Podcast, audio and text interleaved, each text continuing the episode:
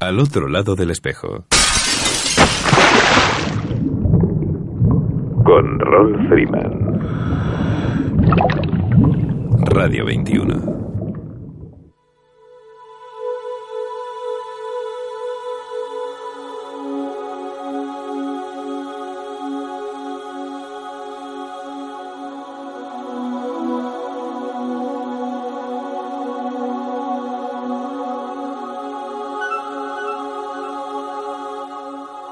Hola amigos, saludos alados y bienvenidos a una nueva edición de Al otro lado del espejo.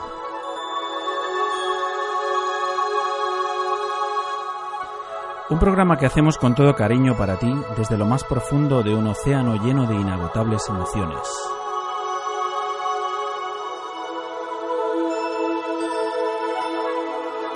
Emitiendo desde tu emisora favorita Radio 21 a través de las ondas de la frecuencia modulada desde el 107.9, 107.8 y 107.5.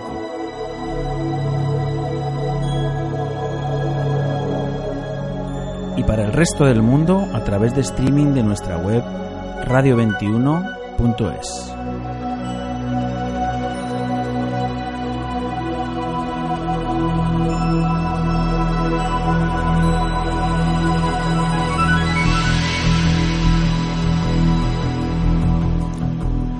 Aquí estamos de nuevo, fieles a nuestra cita de cada viernes, cargaditos de buena onda, de olor a sal y a brisa marina, y nunca mejor dicho porque el fin de semana pasado, si bien no me tocaba meterme en el agua, sí tuve la suerte de al menos llenar mis ojos contemplando la inmensidad del mar, el mar de Barcelona. Desde una privilegiada atalaya que hay precisamente en la montaña del Tibidabo, un espectacular mirador desde el que puede admirarse en su plenitud la hermosa ciudad de Barcelona. Y no solo eso, ya sabemos que el mar llena completamente y nos reconcilia con nosotros mismos, con nuestra propia esencia. Por algo será que dicen que venimos de él sino porque durante tres días tuve el inmenso placer de encontrarme con un buen número de amigos y compañeros buceadores que, bueno, me abrumaron completamente con su increíble hospitalidad como el gran Jaribas, viejo y amigo compañero del foro Más que Buzos, que se dejó la piel en el pellejo para enseñarnos su ciudad y su mar. Desde aquí te mando un impresionante que pasiano y, como no, otro a Norma. También tuve un placer, en este caso diría esperado y deseado desde hace tiempo, eh, de encontrarme con los pilares de Acusú, Joan Font y Marga Alconchel, a los que por fin pude conocer personalmente y con los que pasamos una exquisita velada cargadita de anécdotas y de historias de buceadores y de mar. Y que me sorprendieron muy gratamente por su grandísima generosidad, pero esa es una historia que os recordaré más adelante. Un abrazo muy grande, amigos de Acusub. Espero que nos veamos pronto este año en la Fira de Cornellá. Intentaré estar allí por todos los medios. ¿Y qué más? Pues eh, que lo mejor quedaba para el final. Mi gran más que amigo, Joan Miquel Flamarich, también viejo y compañero del foro y de viajes, asiduo colaborador de este programa con sus textos, con sus fotos, y nuestra queridísima amiga Victoria Gómez, con la que hemos hecho un montonazo de programas aquí en el otro lado del espejo, sin olvidarme de Leyenda, un auténtico mito en nuestro grupo de foreros, un tremendísimo quepasiano para cada uno de vosotros. Ha sido un inmenso placer encontrar a tantos y tantos amigos que el mar, ese mar que tanto nos fascina, me ha ido permitiendo conocer y disfrutar, con idénticas pasiones y que cada vez nos reencontramos Así, mágicamente, surgen nuevas oportunidades, nuevas propuestas para interacciones futuras. Estoy realmente satisfecho con este viaje a Barcelona y ya tengo ganas de volver.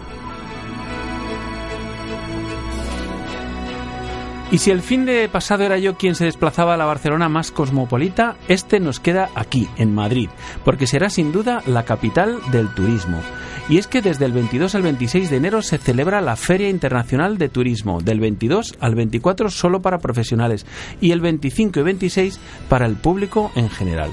Este año la feria organizada por IFEMA, pone el foco en los desarrollos tecnológicos como palanca de dinamización del sector. Entre sus novedades, la APP de Fitur, los App Tourism Awards y la primera app turística para Google Glass, la habitación del futuro, y numerosas innovaciones de la mano de Fitur Tech, Fitur Green y Fitur Know-how and Export. Decir eh, que, como ya es habitual, la cita fue inaugurada por los príncipes de Asturias el pasado miércoles. Aprovechando que las aguas del Tajo pasan por Toledo, nosotros queremos citarnos con algunos amigos amantes del mar y del buceo, de los viajes y de muchísimas cosas más.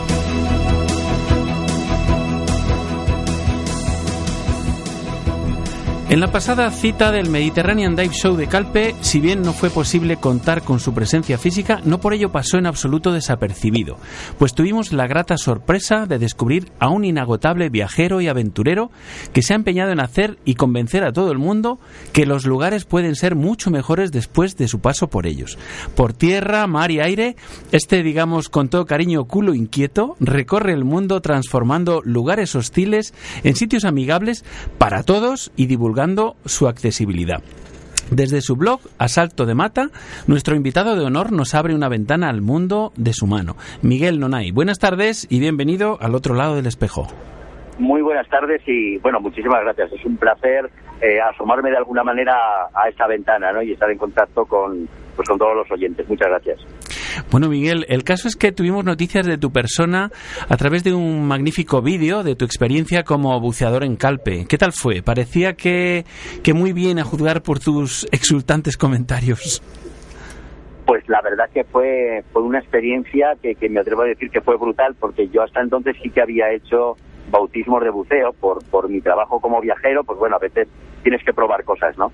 Pero pero Calpe me dio la libertad, la libertad de poder de poder bucear en cualquier lugar del mundo y de disfrutar además de las aguas de, del Peñón de y, y de, la gente de allá, ¿no? Fue una experiencia realmente eh, pues brutal y, y bueno, pues eh, gracias a, a Calpe y a la implicación que hay en el turismo accesible y en el deporte activo accesible, pues ahora tengo mi carnet PADI que, que aunque sea el más pequeñito, pues bueno, me permite me permite bucear prácticamente en todo el mundo. Claro. ¿Has buceado por ahí? ¿Te han puesto alguna vez pegas o algo de esto o no? No, la verdad que eh, muchas veces, bueno, eh, de hecho me vino muy bien porque hice un viaje a Jordania para, para grabar la accesibilidad de allá y me, propusieron bucear, pero me pedían el carnet, ¿no? Entonces, claro, fue para mí una satisfacción de que, pues no se preocupen que lo tengo y calentito todavía. Así que, que fue, fue fantástico. Y, no, en general, la verdad que ni en España ni fuera de España eh, ponen ponen problemas. ¿eh? Mira, lo bueno, a mí me gusta mucho el buceo, primero porque porque siempre para mí el agua es una constante en mi vida. Mm. Eh, yo me, me, gusta la fuerza que tiene el agua, que si dice que va a ir ahí, va a ir al sitio que quiere ir, aunque tenga que dar muchas vueltas y muchos meandros, ¿no? y, pero también me gusta porque para mí el agua es el medio quizá más igualitario y más accesible. Mm. Eh, si sabes nadar, flotas y si no sabes nadar, te hundes. Y si encima sabes bucear, aunque te hundas, no pasa nada. Oye, te he escuchado decir que te gusta sentirte como el agua, con fuerza y convicción. Sin duda, o sea, yo, yo soy agua, ya sabes que el ser humano, el 80 o 90% somos agua, en mi caso yo creo que más, me siento, me siento muy a gusto en el agua, muy libre. No, la verdad es que transmites bastante vitalidad en, en tus vídeos. cómo te sientes? Eh, en ¿Buceando o en general? En general. En general, pues mira, yo estoy viviendo, estoy viviendo un sueño. En diciembre acabo de cumplir 52 años y si hace 20 o hace 10 o hace 5 me dicen que mi pasión que es viajar la voy a convertir en mi trabajo, eh, hubiera dicho, tú estás loco. O sea, que imagínate en lo que es, ¿no? Para cualquiera que su pasión la puede convertir en, además en su trabajo, pues es una sensación de, de, sentirte como, como en una nube, ¿no? Como en un sueño. Y eso es lo que, lo que yo estoy sintiendo y bueno, pues mientras dure, durará. Entre tanto, lo que intento es que, que, el turismo y sobre todo el turismo activo, adaptado, que no sea una cosa de, de, minoría, sino que cada vez eh, pues pueda disfrutarlo más gente y que cada vez las empresas se den cuenta que somos un, un colectivo, que somos un, un nicho de mercado eh, muy interesante y que somos eh, generamos mucho muchísimo mercado porque somos fieles. Eh, el, turista generalista busca precios y nosotros buscamos accesibilidad y si la encontramos nos quedamos ahí. Claro. Oye, en tu vídeo hablas de, de, tu proyecto Viajeros sin Límite. Cuéntanos qué, en qué consiste cómo, y cómo llegas a esta iniciativa y si has encontrado el tuyo, tu límite. Pues, pues voy, a, voy a intentar hacerlo muy resumido. Eh, yo llegué al mundo de los blogs en 2009 porque en un periódico de papel eh, descubrí que entrevistaban a alguien que ahora es muy amiga mía y que tenía un blog de viajes. Yo hasta entonces había oído hablar de los blogs en series americanas. Y dije, ah, joder, pues, podía hacer yo un blog de viajes y contar mis viajes, ¿no? Y me planteé que sí contaba. Porque, claro, yo a los sitios que voy iba mucha gente. y dije, bueno, pues voy a contar la forma en que lo hago y que vean que mi silla de ruedas no es un límite, ¿no? Y bueno, hubo una, una serie de circunstancias que ya he contado muchas veces, con Renfe, algún problema, algún tren, alguna cosa que hice, me empezó a seguir mucha gente y me pedían que hiciera algo más, que contar mis viajes estaba muy bien, pero que el turismo accesible en España, pues hace casi cinco años, no, no estaba demasiado bien y, y que hiciera algo. Y digo, joder, ¿qué hago? Si yo he vivido siempre el turismo en el lado del mostrador del turista. Y pensé, digo, si en lugar de trabajar para los viajeros, trabajo para los destinos, quizá consigamos que los destinos y las marcas poco a poco se vayan haciendo más accesibles porque entienden sobre todo que por encima del tema solidario, que es muy importante, hay un segmento de mercado detrás muy importante que puede generar ingresos. Es llegar a un mercado que no llegaría si no tuvieras accesibilidad, ¿no? Y así creé Viajeros Sin Límite. Eh, lo creé como una web colaborativa en donde escribía mucha gente que no tenía discapacidad, pero que querían ver el mundo de otra forma y contaban la accesibilidad a su manera. Y ahora terminó siendo un videoblog eh, en donde sobre todo saco aquellos destinos accesibles a los que he ido y que además con la con la eh, que, constatación de que yo he estado ahí y que lo pueden ver en el vídeo y que por tanto pueden ir a esos lugares con total tranquilidad. Oye, háblame del mar. ¿Qué, qué es para ti? ¿Y si es, si es una barrera que superar o si es el paso a otro mundo, quizá en el que sentirte más libre? Pues, pues bueno, la verdad es que, que, que a mí me hace, me hace sentirme, me hace sentirme muy libre y, y me hace sentirme sobre todo feliz, ¿no? Yo creo que la meta del ser humano es ser feliz. La vida, la vida no te deja ser feliz las 24 horas del día y yo saco mis momentos de felicidad cuando cuando viajo y además cuando viajo conociendo conociendo a la gente de cada lugar, ¿no? Intento pasar desapercibido, ser un nativo más y, y eso es realmente lo que me hace crecer no solamente como viajero sino también como persona. y, y bueno, ahora ya con el con el valor añadido de, de poder ofrecer a la gente que me sigue eh, los mares que hay en el mundo y que hay en España y que pueden ser disfrutados por debajo de ellos y conocer todo el mundo que hay ahí, ahí abajo, ¿no? En el Gran Azul, pues la verdad que, que me hace me hace estar en una nube. Eh, eh, has, has buceado en tus viajes por el mundo y has dicho que en Jordania, por ejemplo, ¿no? Sí, bueno, he buceado en las Islas Medas, eh, en el Medi- el Mediterráneo de, de- de Girona, eh, he buceado en Calte, he buceado en el Canal de la Mancha, he buceado en Jordania, en Costa Rica, en República Dominicana y ahora en breve, este año, eh, aquí en Fitur he cerrado varios viajes y voy a poder bucear tanto en Croacia como en Malta. En general, ¿cómo has encontrado los centros? ¿Son amigables? ¿Están preparados? Y te pido perdón por la pregunta sencillamente porque me parece que debería de ser obvia e innecesaria. Tan solo eh, tengo el interés de saber si aún queda mucho por, por hacer en este sentido. Bueno, vamos a ver. Mira, queda, pero lo bueno que tiene el buceo es que es un deporte que con una mínima inversión y a veces sin inversión ya lo tienes adaptado. ¿Por qué? Muy sencillo. Eh, bueno, en cuanto a la primera pregunta, lo que me he encontrado. Yo no he encontrado, hay un centro, no sé si lo puedo decir o no, en Calpe, hay dos, eh, que las Bachetes y, y Dive and Dive, eh, que tienen que tienen sus baños adaptados, sus vestuarios, con lo cual eso es fantástico. Pero luego, ¿cuál es el mayor problema a la hora de, que alguien bucee, aunque sea un bautismo, que se puede encontrar? Pues es la transferencia al barco o a la Zodiac, ¿no? Pero bueno, esto se hace simplemente con lo que se conoce como sillón de la reina, que te agarras al cuello de dos personas, te pasan la mano por debajo de las rodillas y te sientan en la, en la Zodiac. Eh, luego vas al donde vas a bucear, te ponen, te pueden poner la botella flotando boca arriba en el agua, o bien en la propia Zodiac, y luego te tiras para atrás como cualquiera. Y, bueno, tú sabes que una vez que estás en el agua ya no hay ningún problema, vas con el respirador y ya está.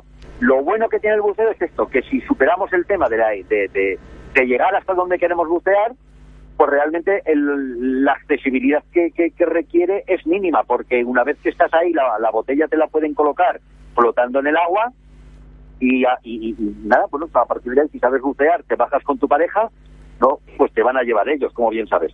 Con lo cual, el, yo animo a las empresas que nos puedan oír que, bueno, pues que, que, que se atrevan a, a coger a gente con discapacidad, a gente con minusvalía y que las metan debajo del agua y que disfruten, porque, porque de verdad que, que es de los, de los deportes y de las actividades que menos accesibilidad eh, requiere porque tiene una accesibilidad natural y eso pues yo creo que hay que aprovecharlo. Miguel, te iba a decir que cuando yo empecé en esto del buceo, lo hice también en Medas, precisamente. Ah, ¿sí? Y lo hice en un, bueno. en un centro de buceo que es el Rey del Mar, que, que bueno, eh, claro, este barco, eh, aparte de ser un barco muy amplio, muy grande, eh, luego tenía un ascensor para, para sacar a los buceadores del agua. Ah, sí, lo conozco. Yo ya, eh, conozco el de Islas Medas y conozco además uno que hay en, en Saint-Malo, en, en Normandía, en, en Francia, en el Canal de la Mancha.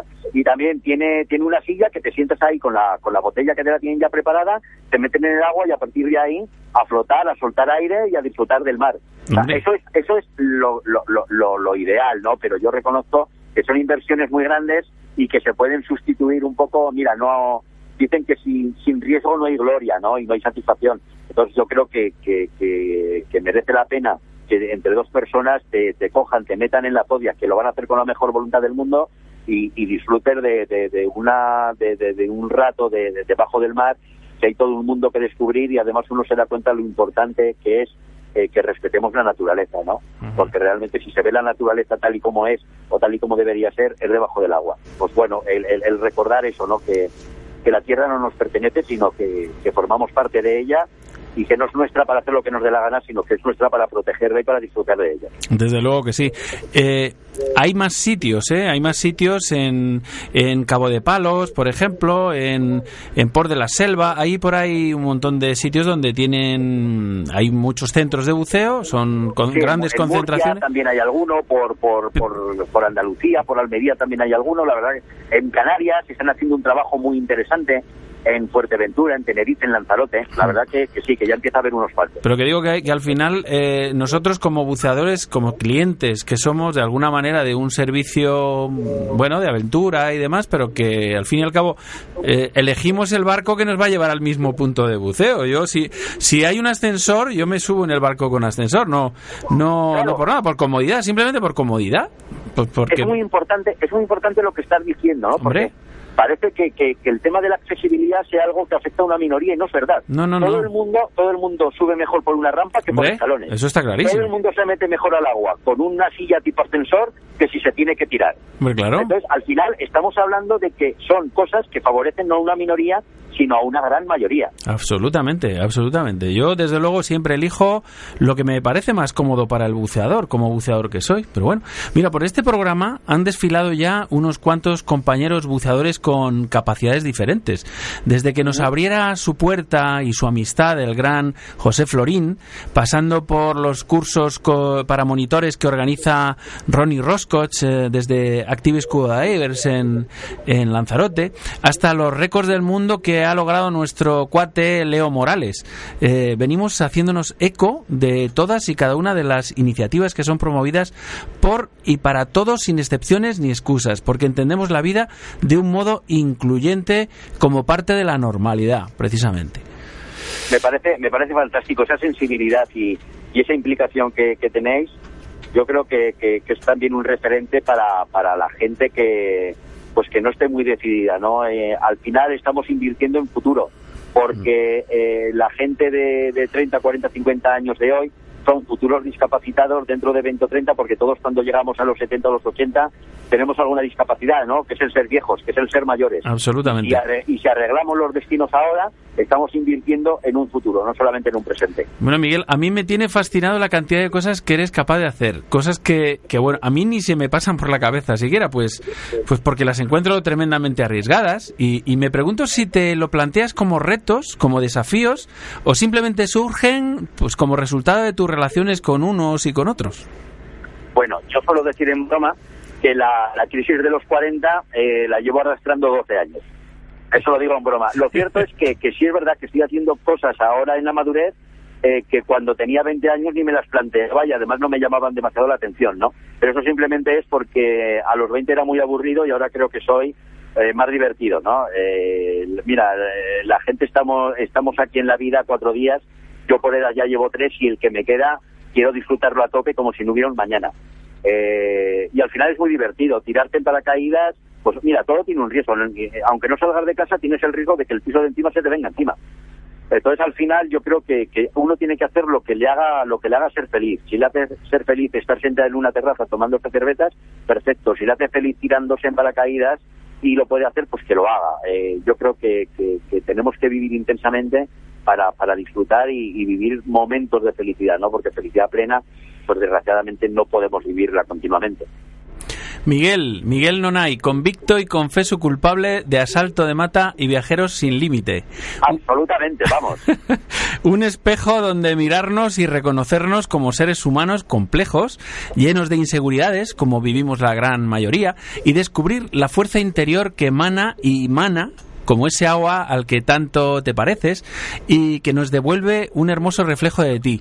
Eh, para mí, tremendamente positivo, vitalista y alegre. Me encantó conocerte virtualmente, me ha encantado poder tenerte al otro lado del espejo, ha sido un enorme placer y espero un día de estos, no muy lejano, poder conocerte y saludarte personalmente. Pues yo de verdad que, también estoy muy muy agradecido, muy contento de, de, bueno poder contar estas cosas, sobre todo para animar a la gente que haga lo que le apetece hacer y te aseguro que va a ser muy pronto que, nos vamos a conocer en el mundo real, ¿no? No solamente en el mundo virtual. Muchísimas gracias por tu tiempo y tu admirable iniciativa. Un abrazo sin límite. Enhorabuena por el programa y de verdad gracias, gracias a ti, a todo el equipo y, y gracias en general a todos. Hasta siempre, Miguel. Hasta siempre, chao. Chao.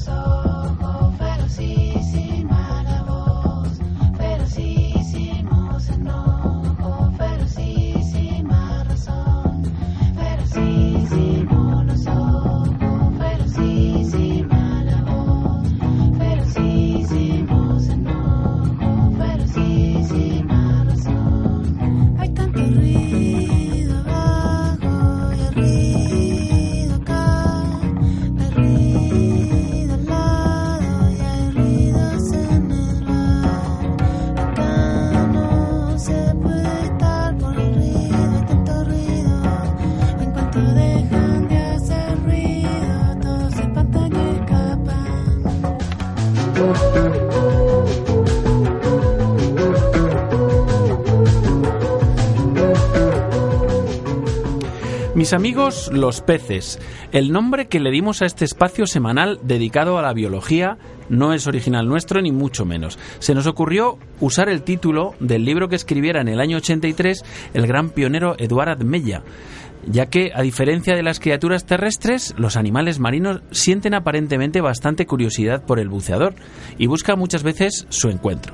Esa interacción con la vida marina dependerá en gran medida de nuestro conocimiento del medio, de sus hábitos y sus costumbres, y es lo que cada viernes nos propone Inés García desde la Escuela de Buceo Zoea de Madrid. Buenas tardes, Inés, ¿qué tal? Buenas tardes, muy bien, gracias. Pues nada, te pedía yo el otro día, como consecuencia de alguna noticia que escuché o leí en las redes, hablar sobre la denominada alga asesina, que me sonó como muy tremendo así el nombre, ¿no? pues os voy a hablar de la alga asesina. En realidad se llama así porque se trata de un alga verde y es una especie invasora porque no es propia de, de nuestras aguas.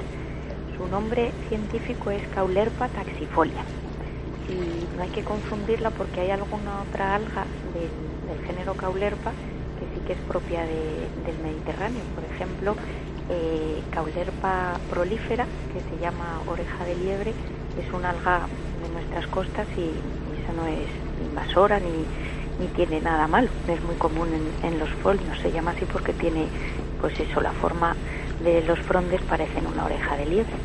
Pero esta en cuestión, taxifolia, eh, en realidad, eh, bueno, es muy fácil de identificar porque es como un, un talo rastrero o un estolón que, está enterrado en, el, en, la tierra, que se fija al fondo, a la arena, porque es una, al revés que otras algas que necesitan un sustrato duro, una normalmente roca para, para anclarse, la caulerpa taxifolia puede crecer sobre fondos de arena. Entonces ese estolón emite unos pequeños raicillas que se llaman rizoides y hacia arriba, hacia la luz, pues salen las frondes, que son lo que se conocen como se llaman las hojas en las, la especie de hojas, porque no son hojas como tal, en las algas. cada una de esas frondes tiene unas, unas pequeñas laminitas o unas pequeñas hojitas que recuerdan a las hojas del tejo y de ahí viene el nombre científico taxifolia hace referencia a las hojas del tejo. Y este alga es de origen tropical, de, la zona de Australia. y fue introducida accidentalmente en, el Mediterráneo en el año 84 a raíz del acuario de Mónaco que al parecer la tenían como decoración o como para ambientar algunos acuarios donde tenían especies tropicales y justo la primera mancha, el, primer foco de Caulerpa taxifolia apareció justo pues cerca del acuario de Mónaco.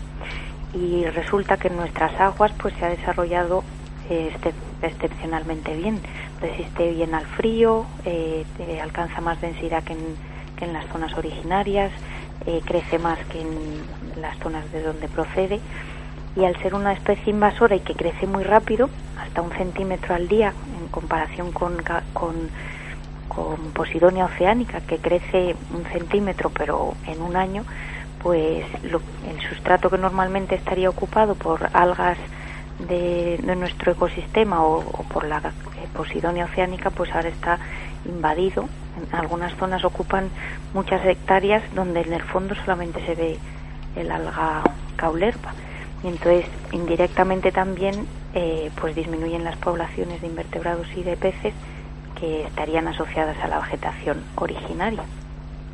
Y en cuanto a las recomendaciones para el buceador, para ir ya terminando, pues que, estemos bien atentos a identificarlas, se identifica muy fácil, no, es, no se puede confundir con ningún otro alga si la vemos que avisemos a, a veces en las, en las zonas costeras o en los centros de buceo hay teléfonos donde se puede avisar de que se ha visto eh, Caulerpa taxifolia y también que revisemos muy bien nuestro equipo, tanto antes como después de, de las inmersiones para que no quede ningún resto, porque cualquier fragmento que quede pues se vuelve a, a sentar en el fondo y puede originar otro foco y eso mismo una recomendación que es que no la arranquemos para evitar su, su proliferación.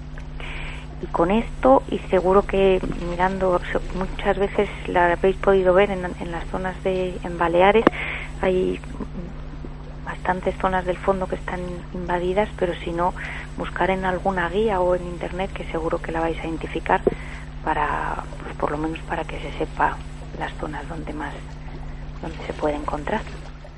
Pues mira, yo precisamente lo estaba mirando ahora, esto, y estoy viendo que, que hay puntos de denuncia precisamente en el Centro de Estudios Avanzados de Blanes, en el CSIC de Gerona, Centro Oceanográfico, y en el Instituto de Ecología Litoral de la Comunidad Valenciana y la Agencia de Ambiente en Murcia.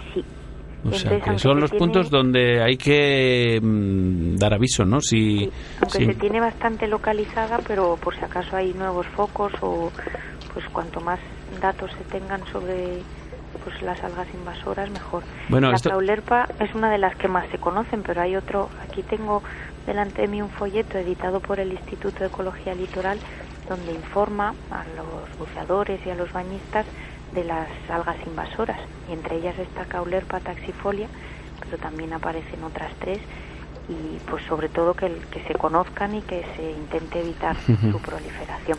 Bueno, que como hablábamos hace meses de, de otra especie invasora que se había trasladado de, de, otra parte, de otro punto del planeta, como era el caso del pez león, ¿te acuerdas que hablamos en el Caribe y demás? ¿no?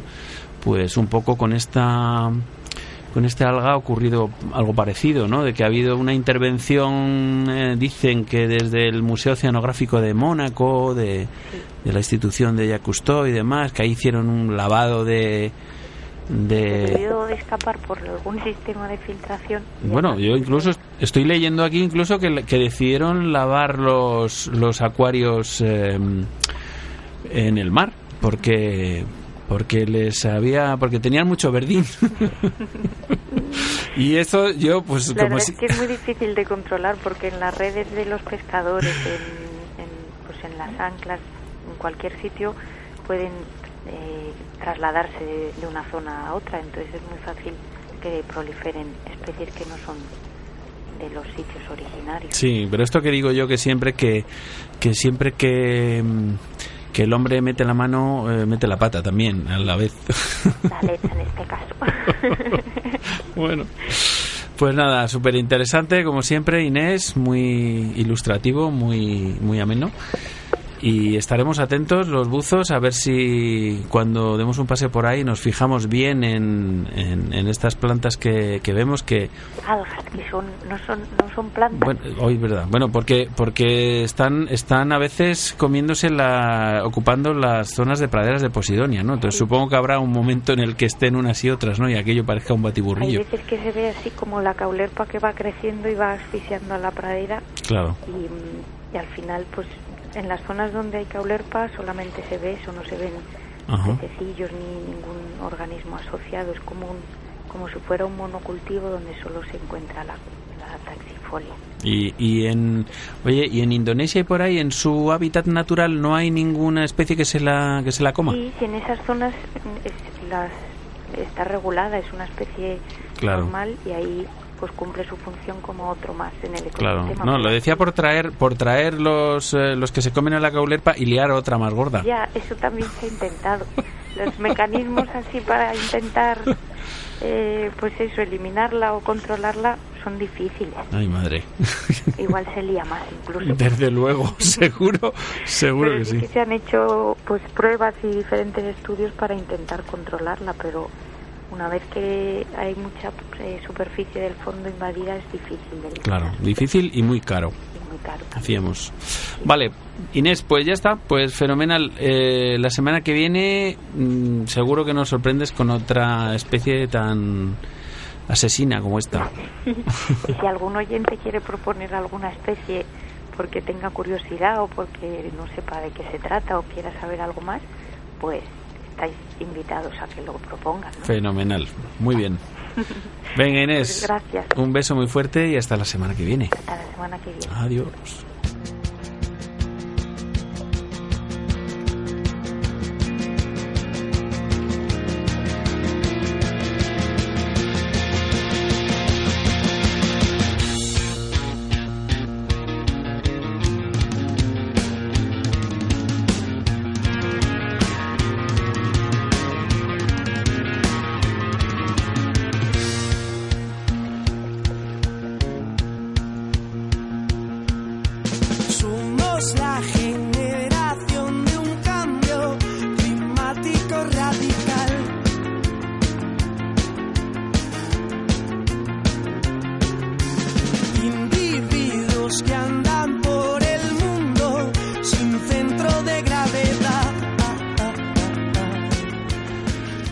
Nuestros pasos a Fitur, la feria del fin de semana en Madrid, porque tenemos unos buenos amigos que han venido a mostrar y defender lo mucho y bueno que tienen. Se trata de los amigos de Ruidera Activa.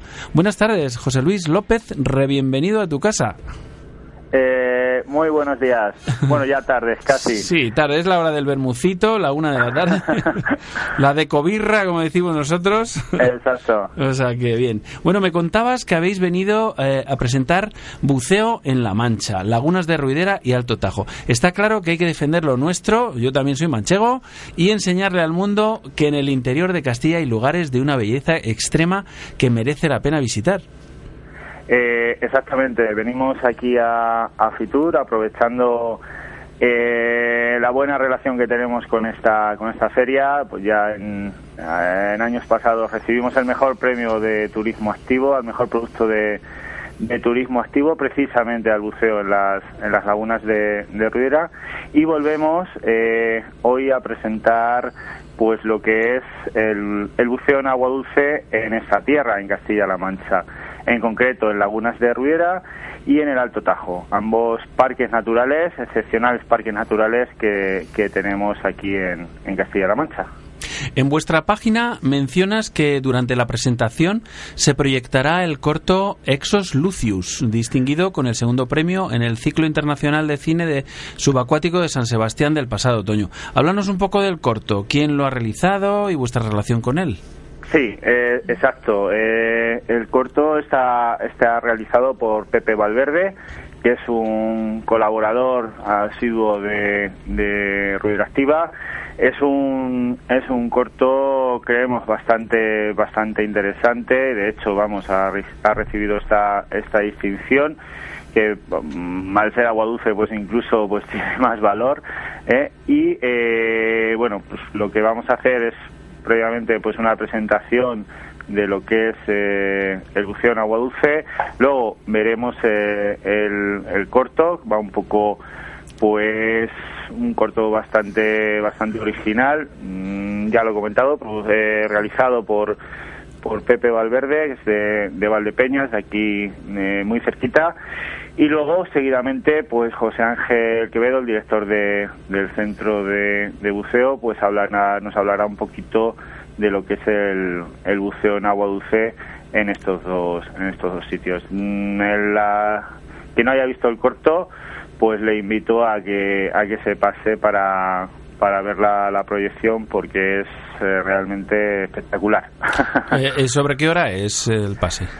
Sí, no a las eh, la presentación es en en el stand de Castilla-La Mancha, una sala de presentaciones y eh, vamos a empezar la, la proyección a las cuatro y media de la, de la tarde.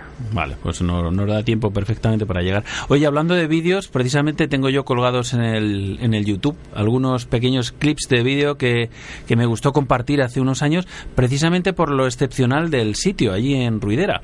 Eh, por ejemplo, en la colgada, donde la surgencia de agua nos muestra muy claramente una termoclina que puede distinguirse Exacto. perfectamente.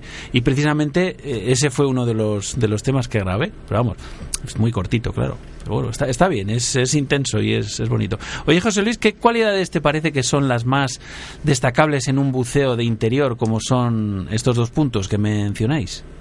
Sí, indudablemente lo, lo más destacable es la, la excepcionalidad, ¿no? Que en- aquí en el interior de, de nuestra de nuestra península, con climas eh, bastante bastante duros, eh, sobre todo veranos, inviernos, pues tengamos esas masas de esas masas de agua permanentes, incluso pues en lo más duro de, del estiaje. Yo valoraría, pues sin lugar a dudas, la excepcionalidad.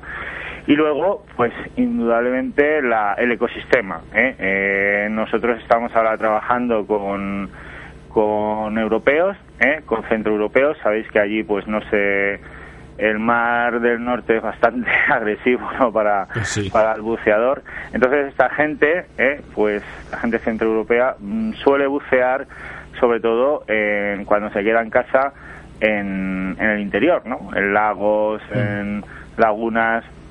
Y bueno, pues dentro de lo que es eh, el ecosistema de estos espacios, es que son mm, de lo mejor, ¿eh? de lo mejor que hay eh, en Europa, ¿no? Es eh, un vasco subacuático bastante interesante, ecológicamente hablando y paisajísticamente, ¿no? Y luego, pues, genera toda una comunidad, sobre todo, pues, de, de, de peces, anfibios, reptiles, que se pueden visionar en las, en las inmersiones.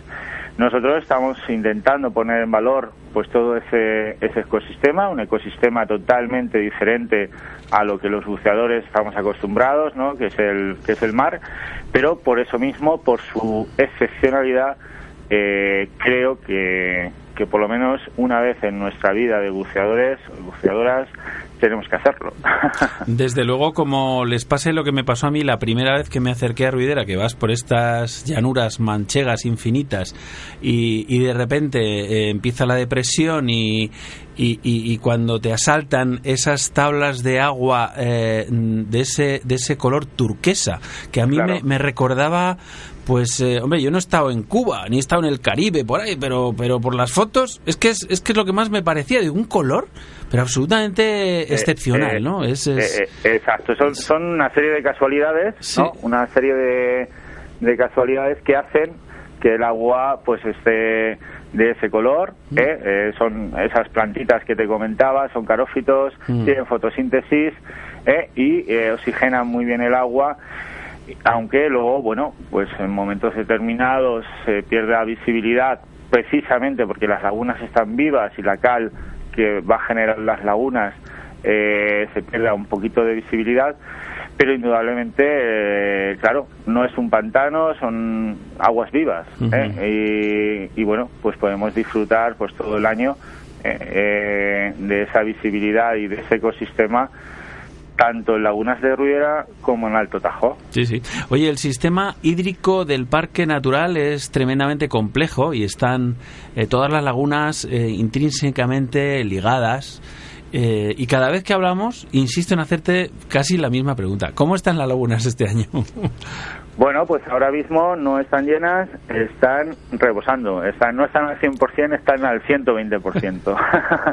como, como bien sabes, Raúl, eh, las lagunas se alimentan de un acuífero. ¿eh? Es un acuífero, el acuífero bueno, denominado 24, que está eh, un poquito más arriba de lo que es las lagunas, en el campo de Montiel, y está lleno.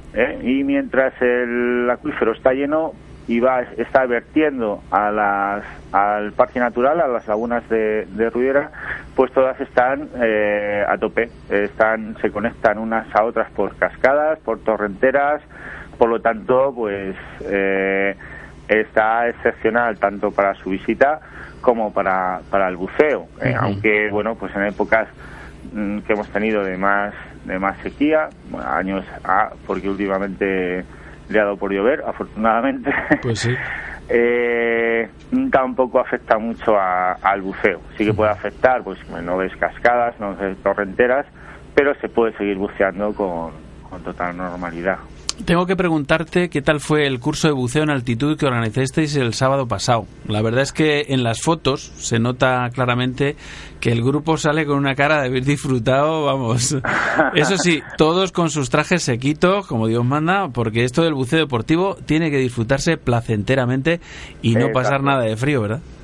Exacto, sí, estamos este invierno, la verdad es que llevamos ya varios inviernos realizando estos estos cursos o iniciaciones o bautismos de, de traje seco, especialidades.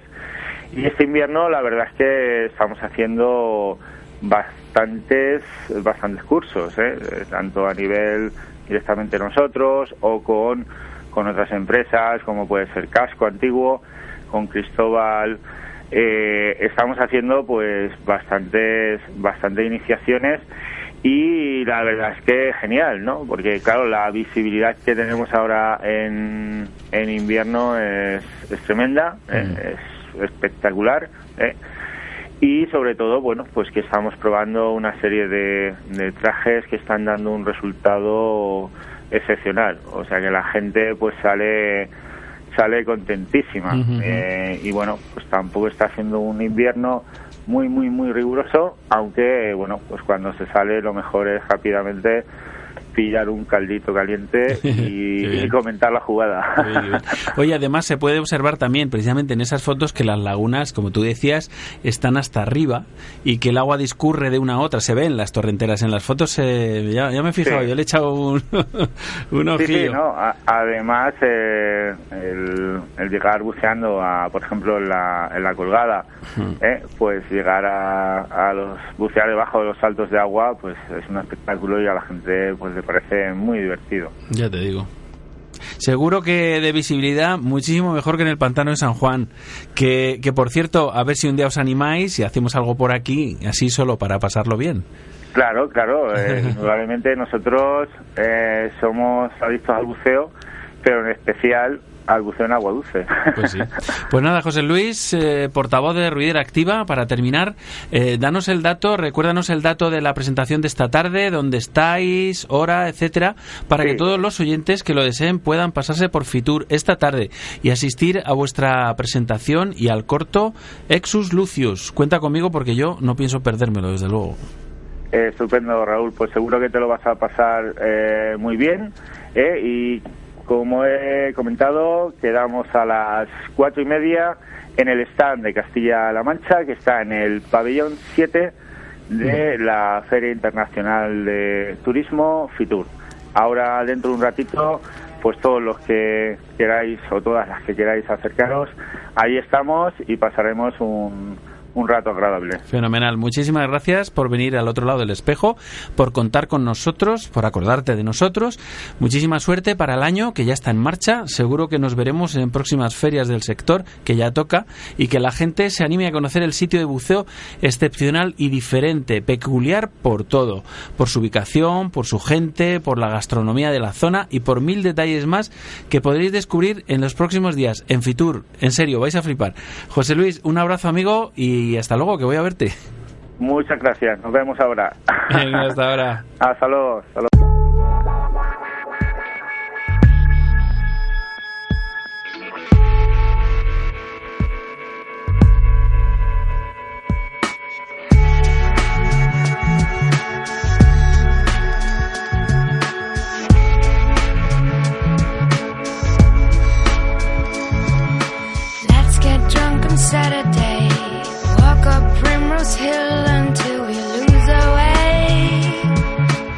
Cositas para el fin de semana. Por ejemplo, visitar Fitur el sábado y o el domingo. Os vais a encontrar un montón de amigos y amantes del mar y del submarinismo. Porque hoy por hoy este, nuestro hobby, nuestra pasión, es una de las aficiones más promocionadas en el mercado del turismo nacional e internacional. Bucear es conocer sitios, conocer gente, disfrutar del medio ambiente en toda su plenitud. Haz la prueba. Date una vuelta y me cuentas. Más cositas. En el Decathlon de San Sebastián de los Reyes van a tener todo el fin de semana ocupado en un montón de cursos, como el Open Water o el de mantenimiento de equipo. Un taller muy interesante para aprender a cuidar personalmente de tus trastos de bucear. Y también el sábado por la tarde en el Colegio Villamadrid, jornada de buceo y bautismos en piscina. Como ya sabéis, una bonita manera de mantener el mono a raya y las técnicas afinadas. Summertime. Just turned 21.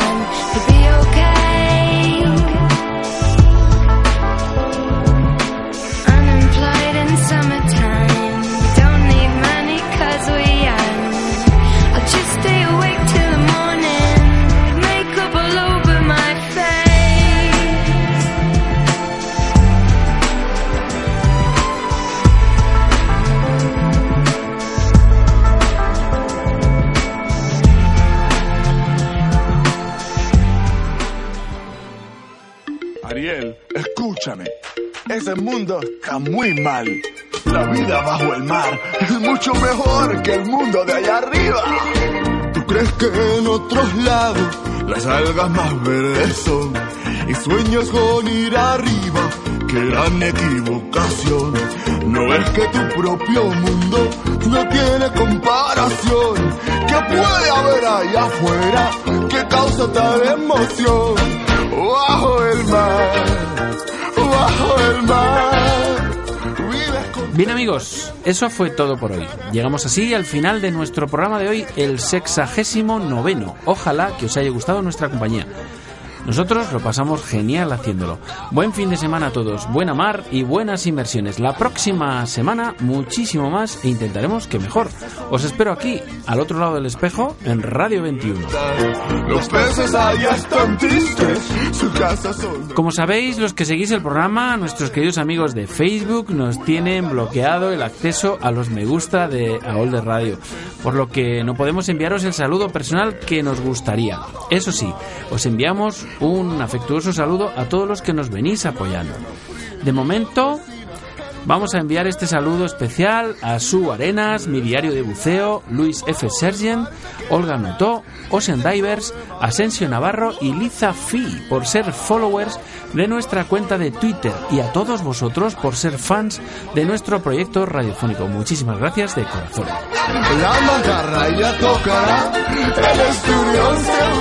A los controles en la sala de máquinas del submarino amarillo y dando la brasa al micrófono, un servidor, Rolf Freeman, que os envía un cálido y que paseano abrazo.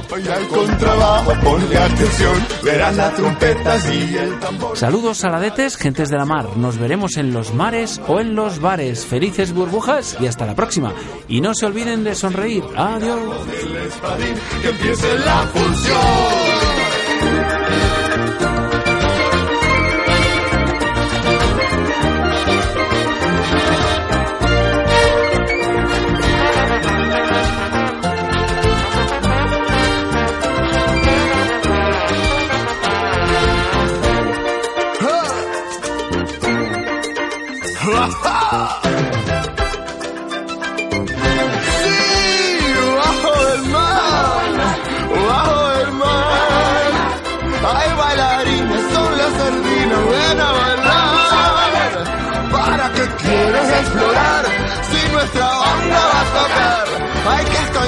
Las almejas bajo el mar.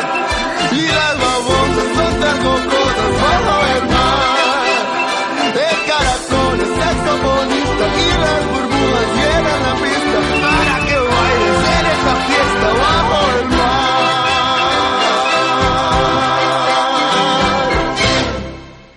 Al otro lado del espejo. Con Rolf Freeman. Radio 21.